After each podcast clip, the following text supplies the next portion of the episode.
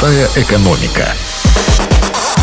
Всем доброго дня, у микрофона Василий Данилов. Давайте с вами вместе разбираться в экономических материях для того, чтобы экономика работала на нас, а не наоборот.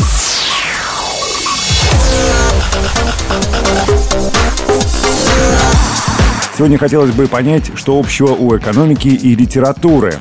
Нужны ли нам век цифровизации классические знания и не потеряли ли они своей актуальности? Все мы помним фразу «сказка ложь, давний намек, добрым молодцам урок». Например, с точки зрения экономики, сказка «Колобок» отражает отношения, в основе которых лежит обмен услугами. «Не ешь меня, серый волк, я тебе песенку спою». Нарушает эту цепь обмена встреча с лисой, не соблюдающей условия договора. Но в этот момент и Колобок забывает о том, что, исполнив один раз песенку, он должен был уйти от лисы. Несоблюдение условий договора приводит отношения сказочных героев к драматической развязке.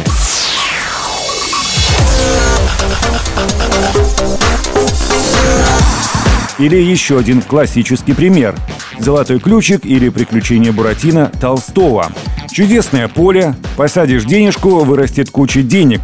Здесь четко показаны затраты папы Карла, длинные поиски альтернатив Буратино и искомый вариант выбора окончательного решения.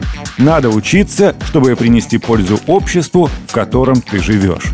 Думаю, что такие простые примеры показывают нам, что экономика — это не то, что происходит вокруг нас, а мы есть сама экономика.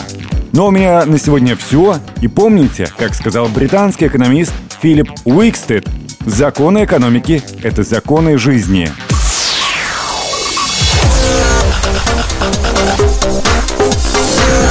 Простая экономика.